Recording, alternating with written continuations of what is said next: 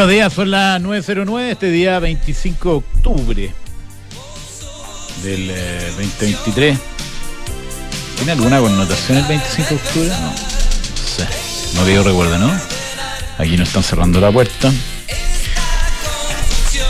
Habla en esta mañana Gonzalo Restini, acompañado del doctor Camus. ¿Cómo está, doctor? Muy buenos días, bien. Gracias. Qué bueno. Qué bueno.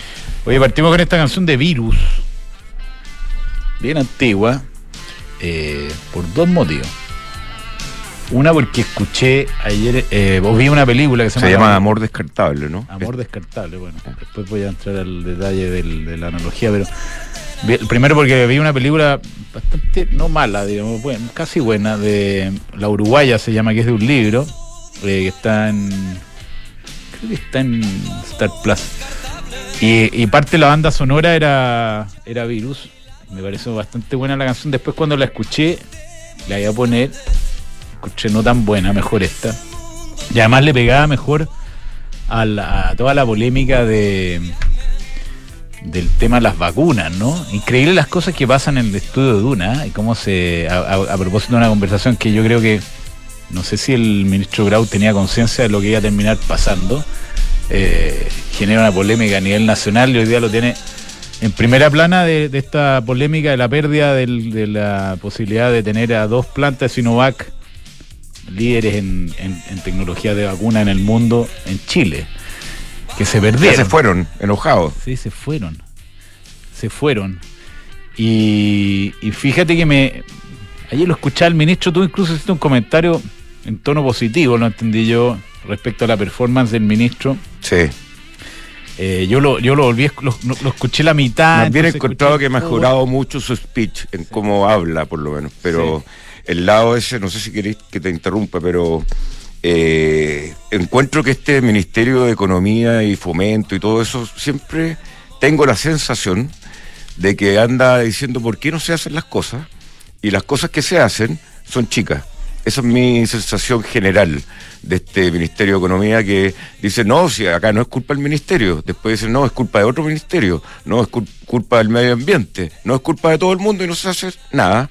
Y la oportunidad que teníamos que vinieran los chinos de, esta, de este laboratorio importantísimo a nivel mundial que nos salvó en una buena parte del, del ¿cómo se llama esta cuestión? El coronavirus, el COVID COVID. Eh, y, bueno, así vamos perdiendo oportunidades, pueden haber buenas excusas, pero no estamos como en, un escenario para eso. Claro, la, la, sensación ah, que coincide con la tuya, ampliada, es que, mira, voy a ir más atrás incluso. Eh, el ministro Grau, junto con, con, es bastante emblemático en su generación frente amplista respecto a o, con una opinión muy clara respecto a lo que no funcionaba, ¿no es cierto? Te decían, no, no puede ser que Chile eh, sea un país extractivista, que lo único que haga es sacar recursos naturales. Ahora les gusta un poco más con todo lo que hay en el litio y qué sé yo. Ahora son fanáticos de la minería y el cobre, pero eh, este tema de eh, durante toda la pandemia, ayer escuché al ministro, ex ministro Mañalich, que habló acá también en, en el programa Nada Personal, de la José Río y, ¿Ayer? Matías del Río, el programa de los del Río. Eh, podrían ponerle en la canción de los del Río, el tractor amarillo, creo que. Oye, eh, hablaba con, como con, con la rabia de alguien que le dieron como caja durante la pandemia, porque el emblema era siempre no, esto no funciona, esto no anda bien. Y dentro de las cosas que se mencionaron, incluso hay un tuit de Daniel Matamala, que yo lo identifico bastante con este mismo movimiento y este mismo lote, diciendo que en Chile antes. En Chile antes, sí, verdad. Se, parece más al entrenador de Inglaterra. Mm. Eh, en Chile antes se hacían vacunas, eh, estaba la Universidad Católica, creo que tenía un centro y tiró un Twitter, el colmo que es, y en, eh, en ese mismo tweet celebraba la llegada, la posible llegada de, eh, de los chinos a, hacer un proyecto en Chile. Bueno, ahí está la diferencia entre la, criticar y hacer que las cosas pasen. Es votado fácil tirar un Twitter, pero hacer que un proyecto funcione desde una intención que hay, porque tú has trabajado y sabes lo que cuestan las cosas, uno dice, hagamos ya, hablamos con los chinos, les dimos un terreno, Pero después hay una dinámica, ¿no es cierto? Hay un cambio de gobierno entre medio, creo que no le gustó el terreno, entonces hay que sentarse con el chino, decirle, a ver qué alternativas hay, te ofrezco esto, negociar. Pero me dio la impresión que el, ministro Grau acá como que era un comentarista, o sea, sí, me junté con los chinos y hablamos de otras cosas y me pidieron otras cosas y la cuestión se cayó. Uno, las cosas hay que gestionarlas. Y dos, cuando se caen, hay muchas señales anteriores de que algo se está cayendo. Y el responsable dentro del Ministerio de Economía, la misma lógica que tú me estás diciendo, debería haber llegado y decir, oye, se nos están cayendo los chinos, ¿qué hacemos? Eh, llamémoslo, juntémonos, hagamos un almuerzo. Uno cuando, cuando se preocupa de hacer que las cosas pasan, tiene que hacer la pega. Gestionar. no, los proyectos no se te caen así como, oye, se nos cayeron los chinos. Y, no, lo que pasa es que encontraron que el mercado era chico, no, lo que pasa es que no les gustó el terreno. Eso indica que no hay nadie responsable. Y, claro, el ministro debe tener millones de cosas que hacer, pero esta cuestión que cacarearon como locos cuando eran oposición y cuando eran, ni siquiera eran oposición, sino cuando eran estudiantes, todo funcionaba mal, todo era un desastre, este era el peor gobierno de la historia. Cuando hay que hacer la pega, uno se da cuenta que la cosa es mucho más difícil eh, que, con el Twitter en la mano. Y deshacer es mucho más fácil que hacer. Claro. Tú lo demostré cuando tú vayas a remodelar una casa la parte de derrumbar la casa súper rápida. Uno dice, oye, ¿qué haces? Pero cuando, le, cuando le ponen la bomba a los edificios, esos que colapsan. Sí, claro, eh, pero después construir. Y, la sensación esa que te dije al principio eh, es muy fuerte porque eh, supuestamente este ministerio todo el tiempo anda dando excusas de por qué no se hacen las cosas. Y yo ves que he visto el Grau, en general es porque no se va a hacer algo es porque eh, no se fueron los del litio, no se fueron estos, los otros. En el litio seguimos hablando y hablando. No, pero ayer dio números de la inversión extranjera y habló un proyecto de, los Lomo Toro número 6.0 que ojalá funcione. Yo, yo tengo un escepticismo ahí. Yo te aseguro que es que, es que eh, eh, ideológicamente, con convicción, la gente que quiere que las cosas se hagan, el marco está para hacerlo. No le echemos la culpa a todo el marco, que, que las la osamentas, que el... Eh, Consejo Monumentos Nacionales, salió un reportaje en el Mercurio Dramático. No sé si lo viste. Sí, sí, lo vi. Lo vi que está todo votado ahí. No, se juntan como una vez cada 15 días y tienen una cola de proyectos. A ver las puntas flechas. A ver las puntas flechas, después las meten en unas cajas, no tienen museo donde ponerlas. Nadie le importa. Sí.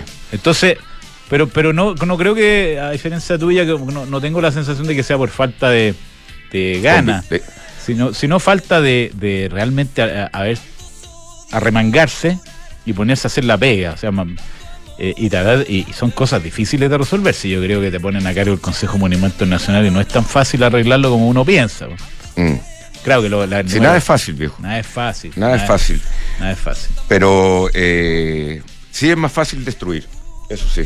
Oye, eh, quería. ¿Cambiamos tema o no? Sí, porque hay varios temas importantes en la macro y en la micro, de, empresas, de. A ver si tú tenés la versión de por qué le pegó tanto a Alphabet esto de que no esté, que se equivocaron, o sea, que no la chutaron en 20 millones de dólares, en unas cifras de miles de millones de dólares, a la parte de, de cloud y todos los demás números mejoraron, volvieron a crecer en dos dígitos y la, la, acción en el premercado estaba cayendo 7%. 7%, A diferencia de, Microsoft, que estaba subiendo como 3,8%, que había reportado, por el contrario, una aceleración de los ingresos de cloud.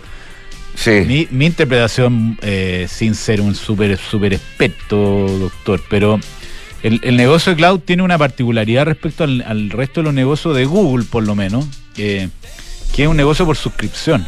El negocio por suscripción es muy rico porque tú llegás y suscribís a alguien y después los costos marginales de darle servicio son súper bajos y, tienen tasas de estadía dentro de la compañía muy largas. Entonces, si tú haces crecer eso, esos, esos ingresos están para siempre. Versus los ingresos de publicidad que tenéis que hacer la pega. Bueno, eso es un, negocio que nosotros conocemos. Un cliente como, no sé qué, un cliente X que pueda llegar acá 15 años, el próximo año nos puede decir, no, sabes que no puedo. O por el contrario, uno nuevo nos puede decir, no, no quiero seguir el próximo año, hay que buscar otro. Entonces, la, tasa de permanencia de los negocios, recurrencia de los negocios y los márgenes de los negocios de cloud son extraordinariamente buenos. Eh, y eso es lo que hace que el mercado mire tan mal un número, pequeño número malo de cloud de Amazon, perdón, de Google, eh, versus un buen, buen número de cloud de Microsoft que lo va a subir, subir 4%. Sí, pero pues, eh, eh, ya cayó un poco, 20 millones de dólares no, no, no fue el crecimiento esperado en esa rama del negocio, pero en lo demás después la rompieron. Por eso te digo que los múltiplos de ese negocio son mejores. Los múltiplos de, si tú desglosas eh, Google por los N negocios que tiene, el de cloud tiene una ponderación muy importante en la visión de los inversionistas. No, me estudié el reporte anoche. no, no, yo algo y, y, me sorprendí. La verdad no encontré la explicación así como diciendo, oye, 7% caída. Convénceme. Eh, en un 11% eh, de aumento en venta. Le, pega mucho al present value el, el, negocio de cloud. Por esto que te estoy diciendo. Si tú eres capaz de capturar los, los clientes hoy día, después migrarse cloud, te lo digo como usuario de una, de una nube.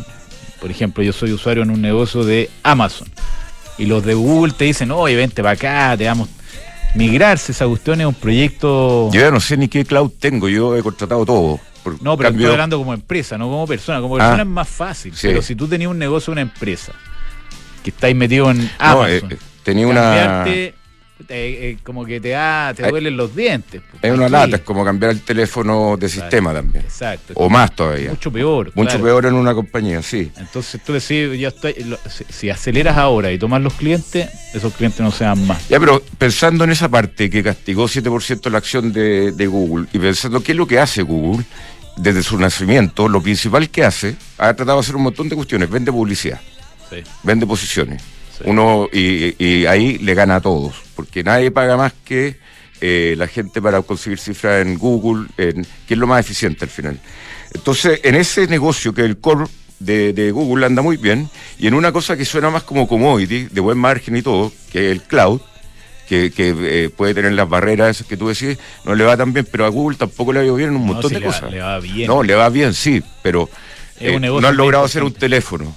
Yo fui testigo allá de, los en la fábrica de, Google. Todavía tienen teléfono. Sí, pero no están metidos, muy metidos en el mercado. No, son los líderes. Todos siempre nos vamos a acordar del estreno de los Google Lens. Que, que, ya también desaparecieron. Los parlantes Google también funcionan, funcionan pero como que Alexa y eso. ahí compiten. Pero Google es muy bueno en YouTube, en, en buscar eh, eh, como buscador, en, en, cobrarle a, las marcas por tener prioridad. Por eso mismo es importante este negocio, porque diversifica la publicidad, donde Google tiene una participación de mercado hoy día a nivel global, no tengo idea, si son unas cuestiones de loco. De, loco. O sea, Google hace cuatro años yo vi que vendía más Google solo que todos los diarios del mundo juntos pero y, ya parece obvio, ¿no? ¿Cuánto fue la venta? Serán unos números bestiales.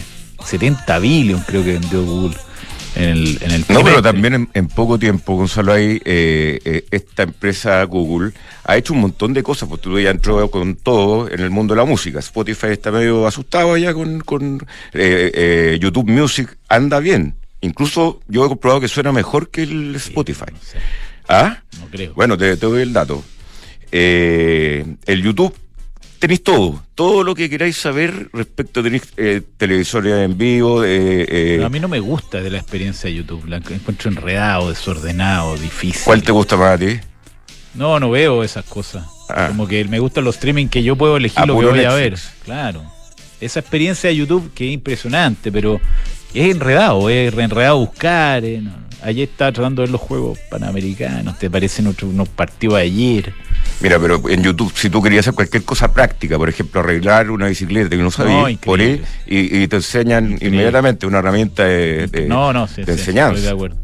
Oye, dos cosas antes de partir. Eh, en China eh, partió un eh, programa de estímulo de 147 mil millones de dólares, a propósito también de la caída de Country Garden, ya cayó en default oficialmente. De nuevo. De nuevo. hay reunión mañana del Banco Central en Chile y, eh, y hay una cosa que deberíamos investigar antes que nuestro productor parta de nuevo a la nube, porque a propósito de nube, nuestro productor se va. Hay que preguntarle en qué nube anda él. No, es impresionante las nubes que anda, ¿eh? porque bueno el panorama. Sí. ¿Se puede comentar o no? ¿Por qué no le preguntas? No se puede, no, ah, no sé, no tengo idea. No se va, a, México. a Oaxaca a, al Día de los Muertos.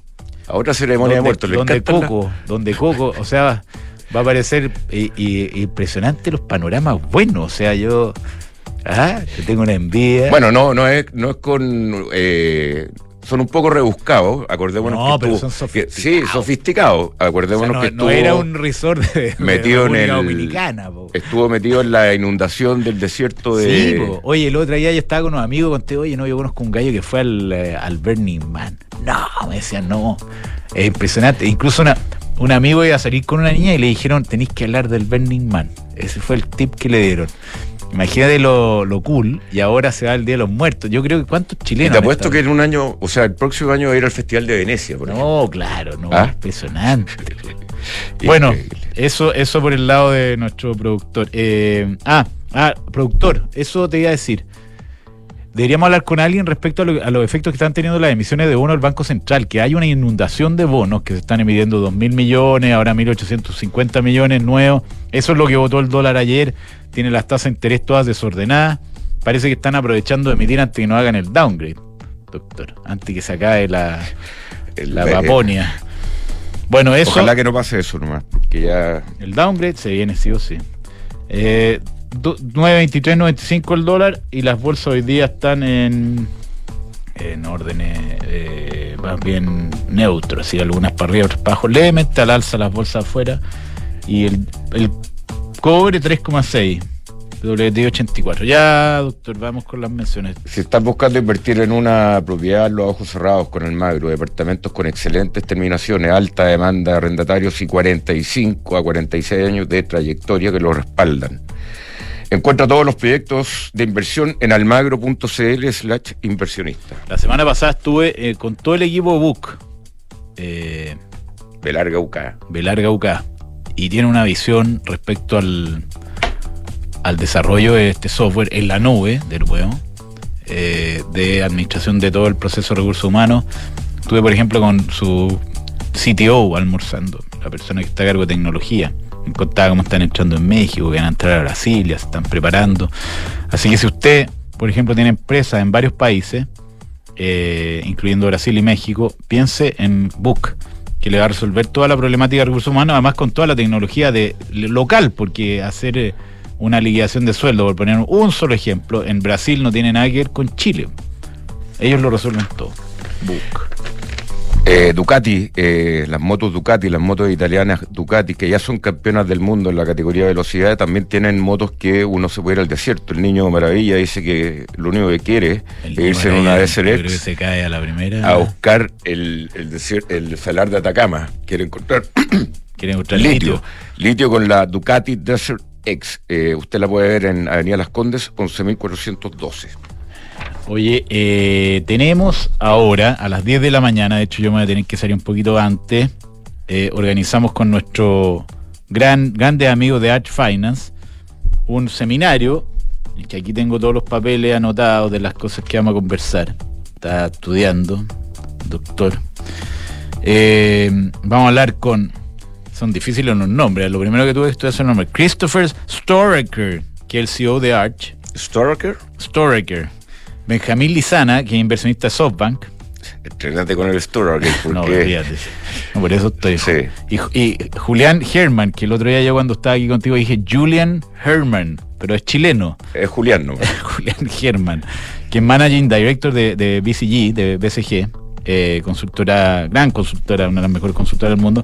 Vamos a hablar de- del desarrollo del mundo cripto, del mundo blockchain, eh, todos los desafíos que hay. Es a las 10 de la mañana hoy día, así que si usted está escuchando, métase a arch.finance, inscríbase y, y vamos a hablar de todos estos temas. Pueden preguntar, etcétera. Es una gran oportunidad de, de exponer- exponerse a este tema del cual eh, hay una mezcla entre expectativas de, de revolución y también escepticismo, que nosotros hemos compartido ambos sentimientos, me parece, a lo largo de, Sí. de todo este tema cripto. Ya llevan sus años las cripto, ya es un elemento bastante consolidado en términos financieros. Eso, eso, de eso vamos a conversar. Exactamente, sí. Eh, bueno, si usted también quiere invertir directamente, por ejemplo, en el dólar peso o en, en- quiere llegar y tomar una posición porque va a mostrar los resultados Google y se quiere ir corto, se quiere ir largo, en cualquier cosa, commodity, índice, todo en mercadog.com. Se negocia, eh, hablando de plataformas, también en la nube. Si usted quiere eh, negociar con sus proveedores las mejores condiciones en términos de precios, plazos, etcétera, lo que tiene que hacer es conversar con cenegocia.com. Ellos además hoy día están haciendo facturas y órdenes de compra, financiamiento, todo esto 100% online y con las mejores tasas del mercado a través de su socio Fingo. También son buenos amigos. Se los recomendamos. cenegocia.com. Mercado Pago y Mercado Libre son y van de la mano. Cada día me sorprendo más de que eh, cómo estaba penetrando el, modo de pago de Mercado Libre. Me, me dio unas vueltas por eh, negocios eh, así chicos, eh, buscando algunas cosas de, específicas y la gente que tenía la, herramienta de mercado pago hacía todo el trámite mucho más rápido que la gente que no lo tenía. Así que eh, Mercado Pago, si usted tiene un negocio, compre el, terminal, el terminal que cabe en la palma de una mano, con un wifi y está listo.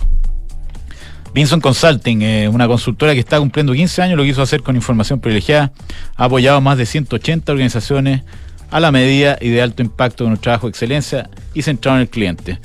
Vinson Consulting con B corta, estuvieron acá, ¿no? Estuvieron acá los muchachos Vinson, muy simpáticos, muy capaces. Siempre como que fueron los mejores de nuestra generación. Todos eran como las 10 de la mañana y casi nos quedamos a almorzar de lo entretenido que estábamos con, la visión que tienen de, todo lo que es retail, operaciones. Un, eh, tienen una máquina de, consulting, digamos, eh, espectacular. Son buenos. que tienen mucha experiencia. Mucha experiencia en, las cosas que se hacían. Claro, las cosas que se hacen. Que se hacen. Vamos con el invitado. ¿Sí? Yo haría una mención Mao, ¿no? No. Mercado FinTech.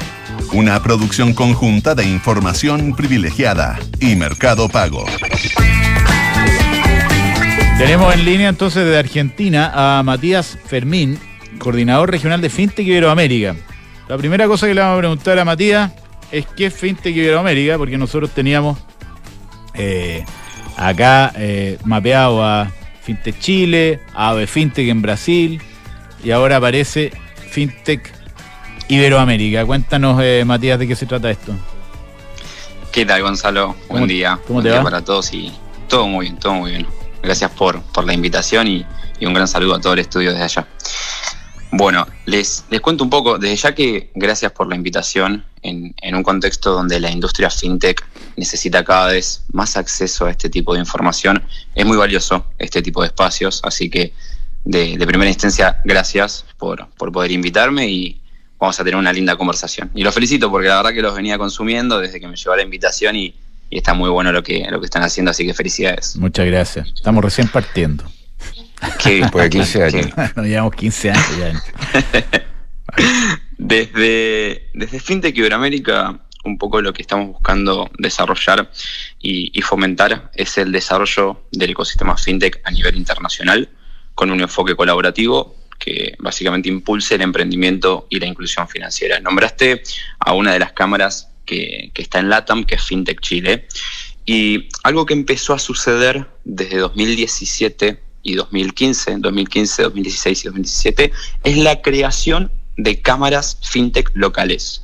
Hoy, 2023, ya contamos con 15 cámaras fintech en Latinoamérica y un poco lo que sucedió es que cada país, con el crecimiento del ecosistema local, empezó a generar su cámara para poder lograr un solo interlocutor. Entonces en Chile vos verás a Cámara FinTech de Chile, en Argentina Cámara Argentina de FinTech y así en 15 mercados diferentes. FinTech Iberoamérica es la alianza que agrupa a todas esas cámaras de LATAM. Entonces no solamente es un, interlocutor nacional, sino que ahora ya va un paso más arriba y es a nivel Latinoamérica. ¿sí? Eso como primera, primera respuesta y primer panorama de qué es FinTech Iberoamérica. Es, como un poco en criollo, la cámara de las cámaras, por así llamarlo. ¿Qué números macro son los, los más interesantes que hoy puedo, puedo nombrarte? Principalmente son tres. El primero es que somos 15 países. El segundo es que agrupamos a más de 2.500 empresas fintech. Y el tercero es que generamos más de 100.000 empleos en la región.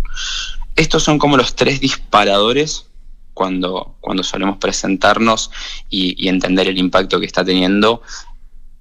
Por un lado, para la empresa fintech que consume y necesita acercarse a esta institución porque tiene necesidades de desembarco internacional, tiene necesidades de acceso a información o tiene necesidades también de conexiones a nivel institucional. Entonces queremos ser un vehículo no solo para ese usuario, quizás estudiante, académico, sino también para ese empresario o empresaria que está con algunas necesidades y nosotros como Cámara Regional podemos ayudarlo eh, o ayudarla a resolverlo. Ahí hace bastante sentido, Matías, que este tema que sea internacional o iberoamericano, porque en general las fintech tienen un, perfil que se usa bastante por gente entre que están en, el extranjero o están asentándose o son inmigrantes o necesitan hacer eh, transacciones internacionales y eso hasta hace poco era bastante exclusivo de una o dos empresas y era bien caro. ¿Cómo desde este organismo que tú presides, eh, Matías, ven todo este desarrollo de las fintech a nivel eh, latinoamericano? Eh, ¿Cuánto nos les, puede quedar por crecer? ¿Cuánto es la penetración que hay? ¿Cuál es el perfil de la gente que lo usa en general? Impecable. Es, es muy correcto el análisis de que este sector busca desembarcar en Latinoamérica o en diferentes mercados con una velocidad bastante alta. No solamente en Argentina, sino que en varios países de Latinoamérica no es que se importan fintech, sino que se exportan hacia, hacia el exterior. Acá en Argentina, por ejemplo, un poco lo que, lo que sucede, y nombro Argentina porque yo estoy basado aquí y, y logro ver el mercado de primera mano, si bien también me toca usualmente viajar, hace poco estuve en Santiago, en Perú y en, diferentes países, lo que va sucediendo es que la plataforma o la empresa fintech que nace en Argentina, por ejemplo, eh, busca poder desembarcar en un mercado colombiano, en un mercado mexicano o un mercado brasilero, que es como el top tres industrias que hoy se están buscando a, desembarcar. Vos hoy tenés Brasil como principal jugador a nivel Latinoamérica, hoy Brasil es el principal mercado y tiene más de 1.800 empresas fintech en la región. Luego sigue en segundo puesto México con más de 650 empresas fintech y luego pelean el tercer puesto Argentina y Colombia con entre 350 y 360 empresas del sector. Continúa Chile, Perú y demás, por tamaño de mercado estamos hablando. En términos de cómo se acerca esa empresa FinTech Iberoamérica para acelerar ese desembarco, bueno, nosotros el, título que, logramos desarrollar es que cada, cada, cámara fintech local es la puerta de entrada para entender cómo está el mercado local. Entonces, por ejemplo, si hay una fintech chilena que quiere desembarcar en el mercado peruano, por ejemplo, lo primero que nosotros recomendamos o el primer accionar que hacemos es conectarlo con la fintech local en este caso es la Asociación FinTech de Perú, que al tener el know-how de cómo está el mercado, de qué contactos puede llegar a establecer y cómo hacer ese desembarco, no solamente técnico, sino también legal y demás, lo que hacemos es una primera conexión donde intentamos realizar una reunión con, con, la Cámara FinTech local para que esa empresa pueda contar su modelo de negocio, pueda entender cómo está la situación del mercado y también se lleve herramientas para empezar a acelerar ese proceso de desembarco. Lo cual quizás si la institución FinTech Iberoamérica o FinTech Perú no existiera, eso sería solo por cuenta propia, con costos bastante elevados y con una curva ¿viste? de aprendizaje bastante bastante alta. Eso es lo que queremos lograr acelerar, que es el proceso de desembarco de nuestros socios, porque al fin y al cabo el socio empresa fintech que está dentro de la Cámara lo que busca es ese valor agregado de necesito conexiones más rápidas, necesito entender la situación de mercado de una forma más rápida también, y la velocidad con la que esta industria se mueve, que ustedes lo sabrán muy bien, demanda eso, ¿no? Demanda velocidad y realmente ser eficaz cuando se, se, ejecuta un proceso de desembarco. Y si de repente empezaste este proceso y luego te topaste con un estudio que, que no logra hacerlo de una forma eficaz, que te dieron costos elevados y al fin y al cabo no pudiste realizarlo, es como que nosotros sentimos que la industria termina perdiendo tiempo mm. y, dinero que, no nos gustaría que suceda con todos los socios que nosotros hoy eh, agrupamos como institución. buena idea. Ahora, dime una cosa, por, poner un ejemplo. Suponte que yo soy una empresa eh, que estoy en Chile y soy socio de Fintech Chile y quiero irme a en el caso brasilero, yo conozco, a, por ejemplo, a Befintec, ¿no es cierto? Diego Pérez está cargo. Diego Pérez, Entonces, ya, yo que te llamo y te digo, oye, yo quiero irme a Brasil, ¿cómo, cómo lo hago? ¿Cómo me pueden ayudar? Y, la pregunta es si, si yo soy empresa, ¿tengo que pagar un adicional respecto a la asociación local? ¿Cómo funciona en la práctica todo esto? Somos yo te digo, ya, me interesa. Excelente, excelente pregunta. Eh, y es correcto que una de las fuentes de, de, ingresos de este tipo de asociaciones, que son asociaciones civiles, sin fines de lucro y demás, es el fee de ese socio, ¿no? El socio paga un fee que puede ser mensual o trimestral, donde accede a los beneficios de la Cámara local, donde uno de esos beneficios es este tipo de desembarco y este tipo de alianzas. Por ende, no, no sería un costo extra, eh, más bien ya por el valor agregado que nosotros realizamos como presidentes, directores ejecutivos, coordinadores de las diferentes cámaras de las regiones, bueno, nosotros ya nos alineamos como cámara fintech de Iberoamérica. Ahora, de acá para abajo, todos los beneficios que le ponemos a los socios son, en, términos generales, gratuitos porque ya pagan un fee a nuestra cámara local. No es que se cobre un costo extra para hacer ese tipo de alianza y demás. Entonces, vos como empresa chilena, es muy correcto el análisis que haces, le podés tocar la puerta a Fintech Chile y decirle, estoy con ánimos de desembarcar en el mercado brasilero, establecer esa conexión y llevarte un gran mapa de, bueno, cómo hacerlo, de qué manera, tiempos, costos y demás, que, tiene un valor bastante alto. Abogado, eh, alianza, Exactamente. sistema. Exactamente, exactamente, exactamente. Oye, eh, Matías, una, una pregunta respecto a, unir esto con la economía. Eh, hemos visto que las situaciones de inversión las definimos como que pasamos de la de cuál es tu equipo y cuál es tu gracia, ahora a volver al Excel. Eh, y por lo tanto hay restricciones de, de, inversión. Eh, los inversionistas están más exigentes en términos de, de, los negocios que se van a meter. ¿Cómo has visto eso desde eh, FinTech Iberoamérica? El, la, la, capacidad de generar fondos para seguir invirtiendo en FinTech. Impecable. Es, es correcto el análisis. Hoy vemos un, un mercado de venture capital bastante diferente a lo que fueron los años donde hubo un pico de inversión. Es más, 2021 fue el año récord de levantamiento de capital para el sector fintech. Y obviamente cuando uno viene con una vara tan alta de levantamiento de capital, las expectativas de todo el ecosistema también eh, estaban altas en términos de, bueno, eh, el famoso concepto de con una PPT puedo levantar capital, puedo levantar una buena cantidad y hacerlo de una forma eh, ágil y demás. Hoy esa situación de, liquidez y de, venture ha disminuido en términos de ticket de inversión. Hay, muy buenos informes de LAPCA, que es la Asociación de Venture Capital, que mensualmente eh, informa por, por, por, un gran reporte que tienen, cómo está ese ticket de inversión, el promedio y la cantidad de, inversiones que se están haciendo. Se ve una disminución, pero sí lo que se ve desde este Q4 de 2023 en adelante es un proceso también de empezar a, aumentar ese ticket de inversión y de, dinero para las empresas.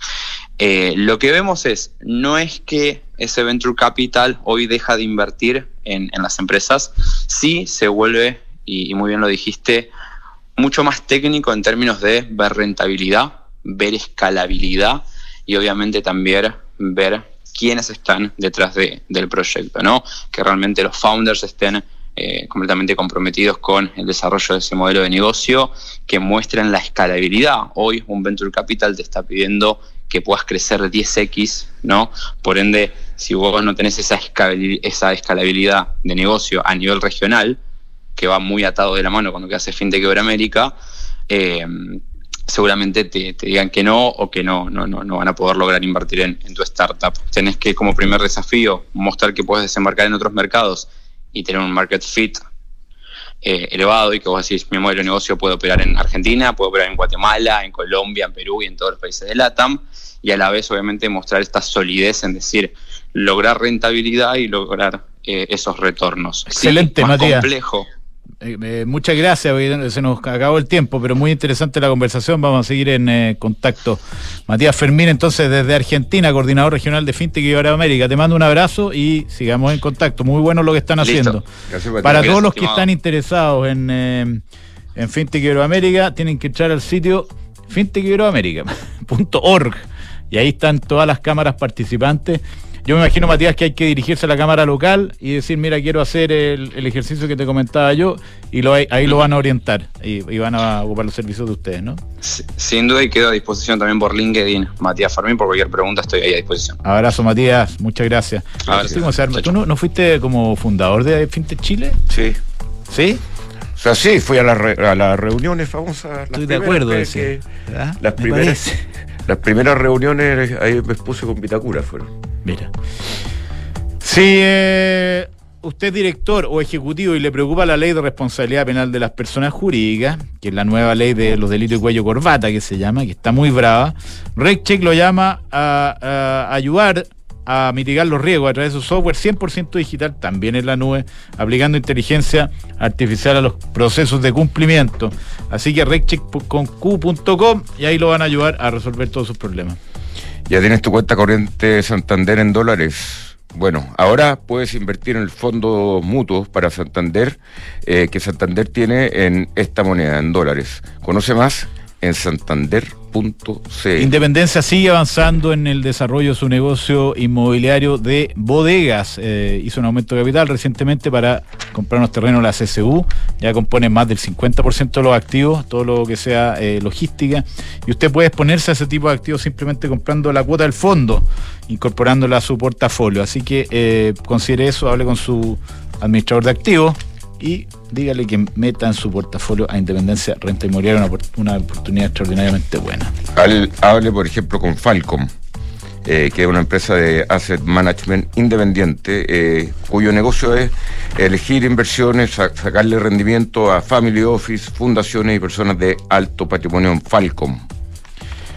PwC ha asumido compromisos que buscan contribuir en temas sociales, ambientales y económicos. Gran parte de estas acciones buscan promover el desarrollo sostenible a través de la Fundación PwC Chile. Conozca más en pwc.cl.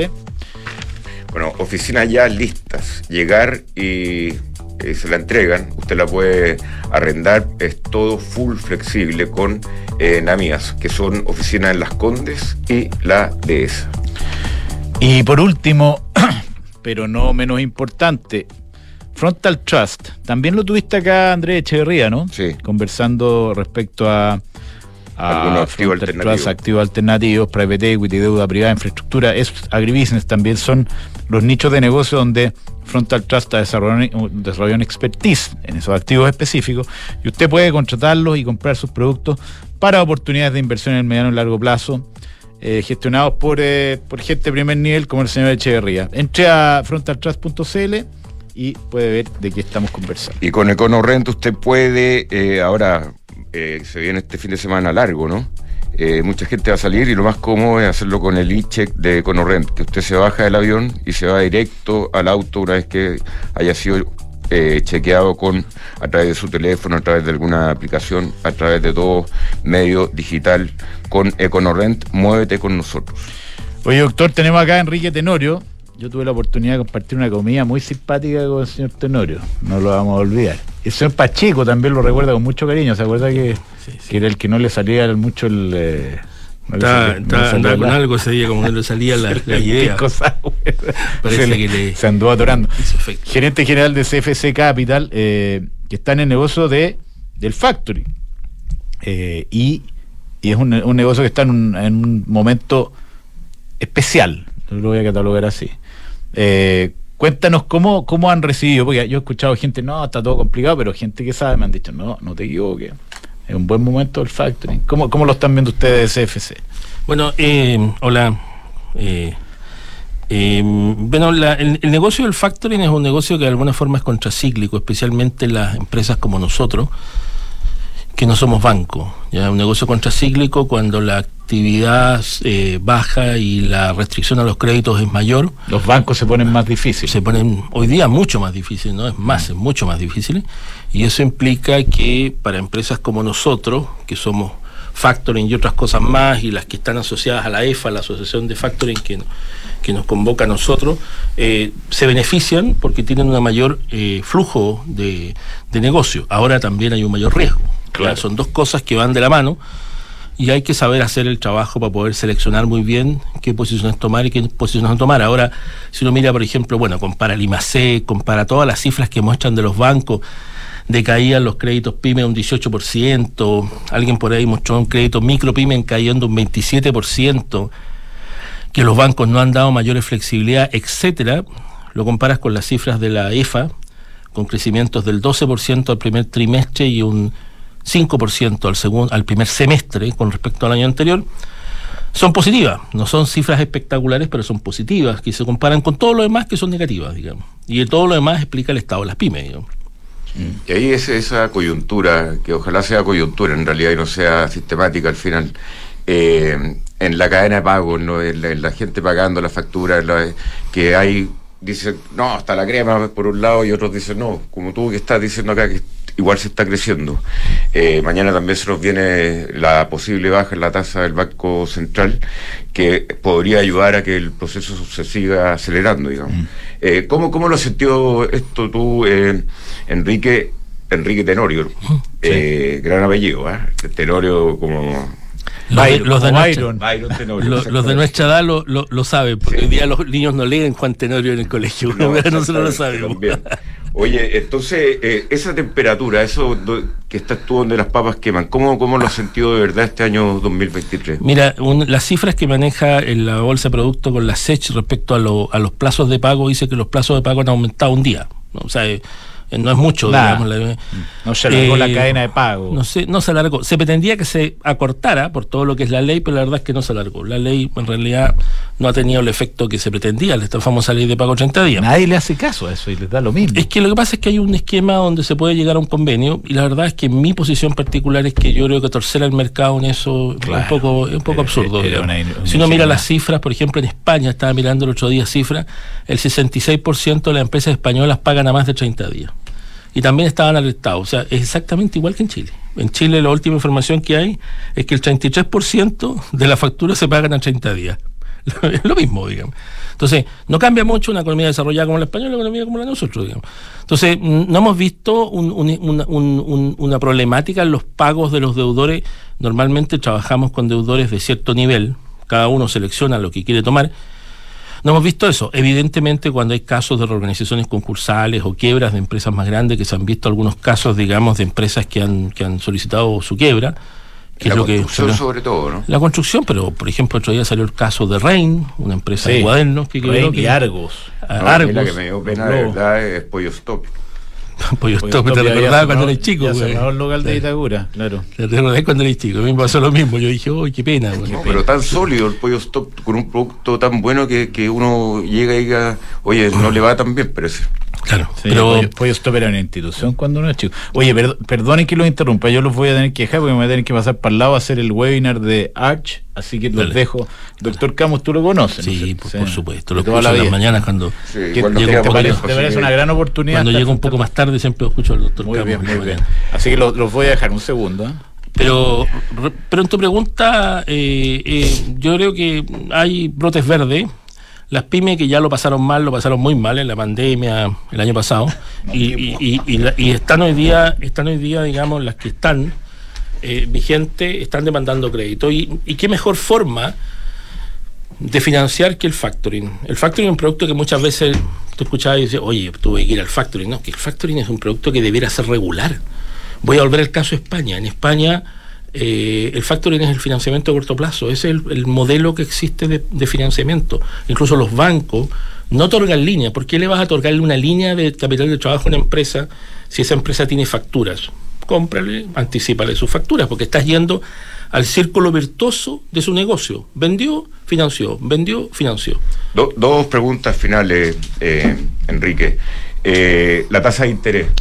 La tasa de interés de los factoring que la gente que nos está oyendo, que tiene empresa, versus la tasa de interés de la línea de crédito del banco o... o, Te diría que las diferencias hoy día existen, sin duda, porque nosotros nos financiamos también con banco, pero 5.05, eh, 0.6, eh, no es gran diferencia. Y hay, hay, que, hay que notar una cosa, eh, en los bancos hoy día una empresa pyme tiene un ejecutivo que atiende 800 empresas.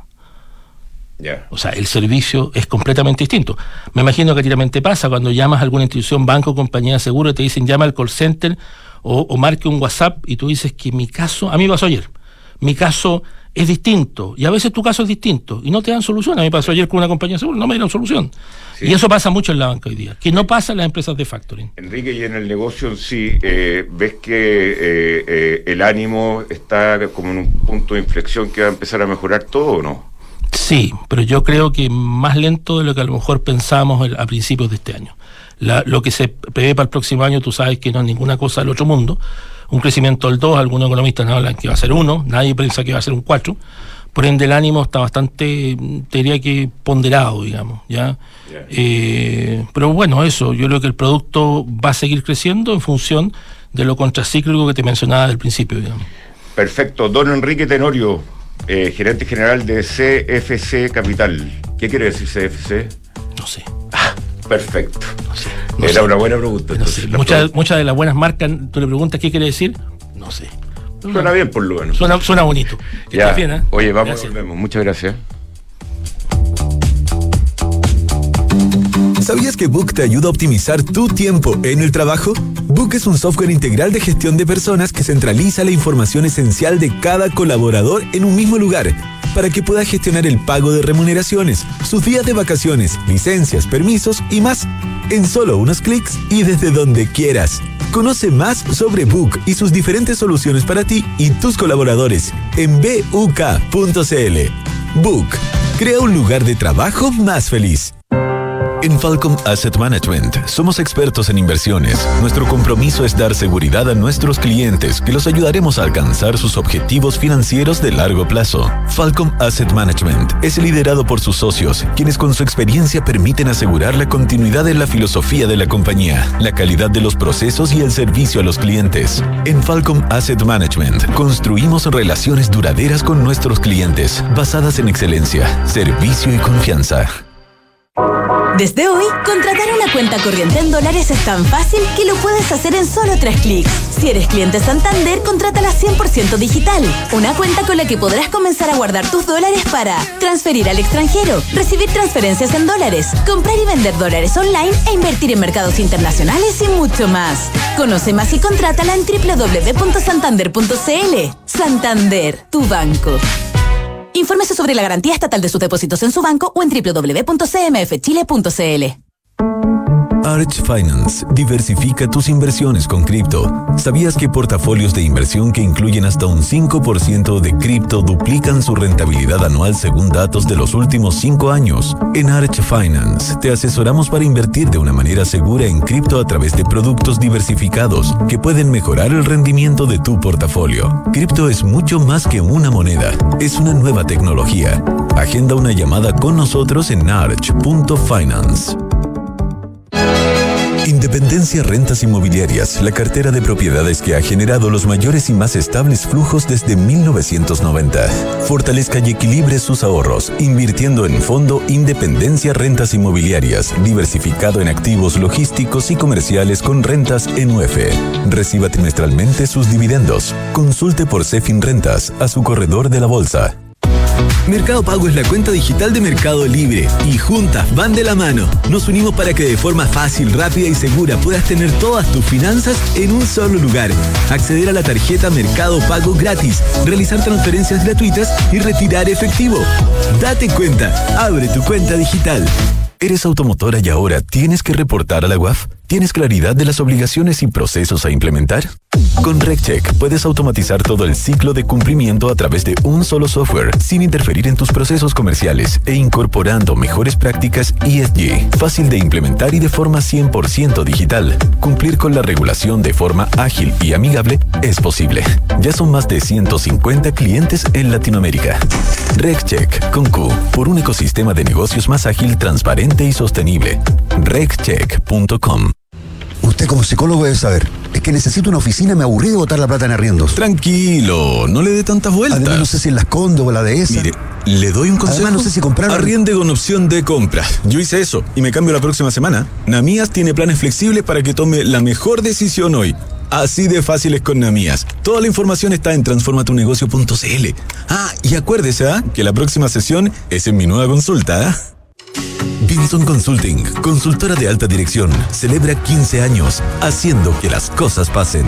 Con un equipo orientado a la búsqueda de resultados y a generar impacto por medio de un trabajo de excelencia y centrado en el cliente. Ya ha apoyado a más de 180 organizaciones y desarrollado más de 300 proyectos, entregando soluciones únicas para los desafíos de sus clientes. Si quieres revisar tu estrategia de negocio, robustecer tus procesos y alinear a tu equipo, búscalos en vinsonconsulting.cl. Mercados G es un broker chileno que lleva más de 11 años entregando a sus clientes acceso a los mercados financieros globales, con la posibilidad de ganar con el alza o la baja en el precio de una acción, el dólar o el índice bursátil que prefieran. Tablet o computador, no te pierdas ninguna oportunidad.